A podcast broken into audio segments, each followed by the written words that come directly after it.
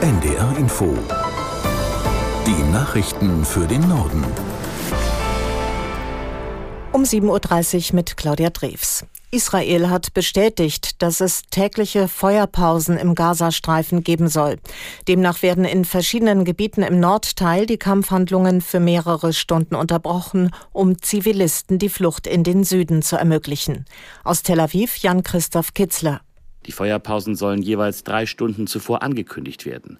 Einen generellen Waffenstillstand lehnt Israel weiter ab. Den könne es erst geben, wenn die von der Hamas verschleppten Geiseln freigelassen seien, hieß es. Premier Netanyahu hatte am Abend im US-Fernsehsender Fox News gesagt, Israel wolle den Gazastreifen künftig nicht regieren und nicht besetzen. Verteidigungsminister Galland hatte am Abend erklärt, Israels Streitkräfte seien bereit, den Krieg gegen die Terrororganisation Hamas auch jahrelang zu führen.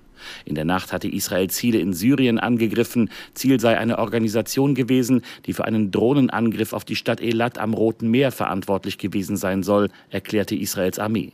Ganz im Süden Israels hatte es in den vergangenen Tagen immer wieder Angriffe mit Drohnen und auch mit Marschflugkörpern gegeben, für die die Houthi-Rebellen im Jemen verantwortlich gemacht wurden. Berichten zufolge ist im Jemen am Morgen das Internet ausgefallen.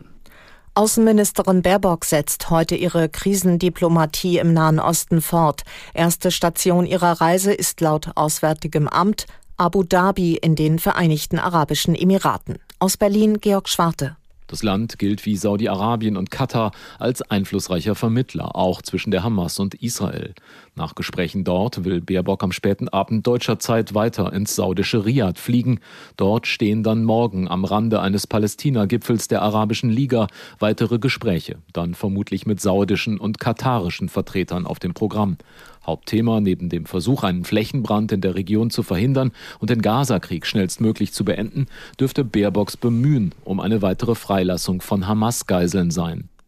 NATO-Generalsekretär Stoltenberg sieht die Unterstützung der Mitgliedstaaten für die Ukraine als gesichert an. Trotz des Krieges im Nahen Osten schickten die NATO-Staaten weiterhin Waffen und Munition in die Ukraine, sagte Stoltenberg im ZDF. Nach seinen Worten ist Deutschland inzwischen der zweitgrößte Lieferant von Unterstützungsgütern hinter den USA. Auch betonte Stoltenberg, dass mittlerweile in Rumänien F-16 Kampfjets angekommen seien. Dort würden jetzt jetzt ukrainische Piloten ausgebildet.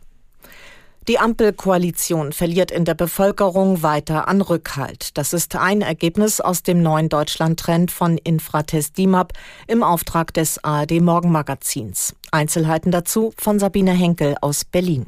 Die SPD liegt jetzt bei 15 Prozent, so wie auch die Grünen. Und die FDP kommt auf 5 Prozent. Das sind zusammengenommen gerade mal 35 Prozent. Also weit entfernt wäre da eine Mehrheit. Die Union erreicht weiter 30 und die AfD 21 Prozent. Die Linke liegt bei 4 Prozent. Aber damit noch nicht genug. Gut 40 Prozent aller Befragten wünschen sich vorgezogene Neuwahlen und nur 32 Prozent aller Befragten wollen, dass die Ampel bis 2025 weitermacht. Der Bundestag will heute eine Mindestbesteuerung für größere Unternehmen beschließen. Die Pläne gehen auf eine Einigung auf internationaler Ebene zurück und wurden anschließend von den EU-Staaten vereinbart. Aus Berlin Jan Zimmermann. Die Mindestbesteuerung soll verhindern, dass Konzerne ihre Gewinne in Steueroasen verschieben. Künftig müssen alle international agierenden Unternehmen mit mehr als 750 Millionen Euro Jahresumsatz mindestens 15 Prozent Steuern zahlen. Darunter fallen Schätzungen zufolge 600 bis 800 deutsche Firmen. Die Regelung ist unabhängig davon, wo die Unternehmensgewinne entstehen. Der Staat geht ab 2026 von mehreren hundert Millionen Euro Mehreinnahmen im Jahr aus. Unterhändler des Europaparlaments und der EU-Staaten haben sich nach langem Streit auf ein neues Gesetz zum Naturschutz geeinigt.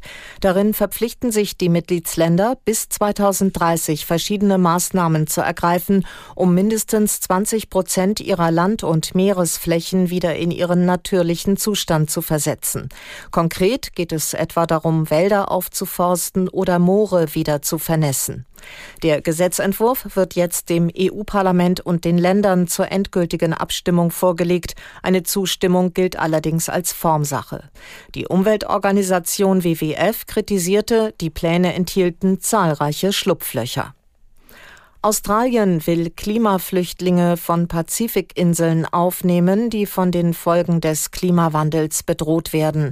Beim Gipfeltreffen des Pazifischen Inselforums haben Australien und Tuvalu eine Vereinbarung präsentiert, die Beobachter bahnbrechend nennen. Aus Singapur Lena Bodewein.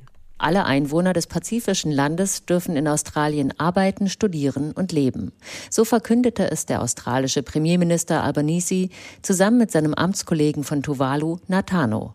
Anfänglich sollen 280 Menschen jährlich im Rahmen der sogenannten guten pazifischen Nachbarschaft nach Australien kommen.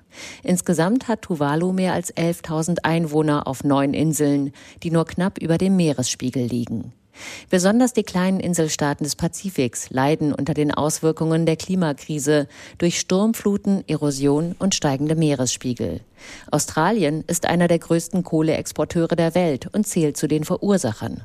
Daher empfinden viele Inselstaaten Australiens Schritt als notwendig und moralisch angemessen. Und das waren die Nachrichten.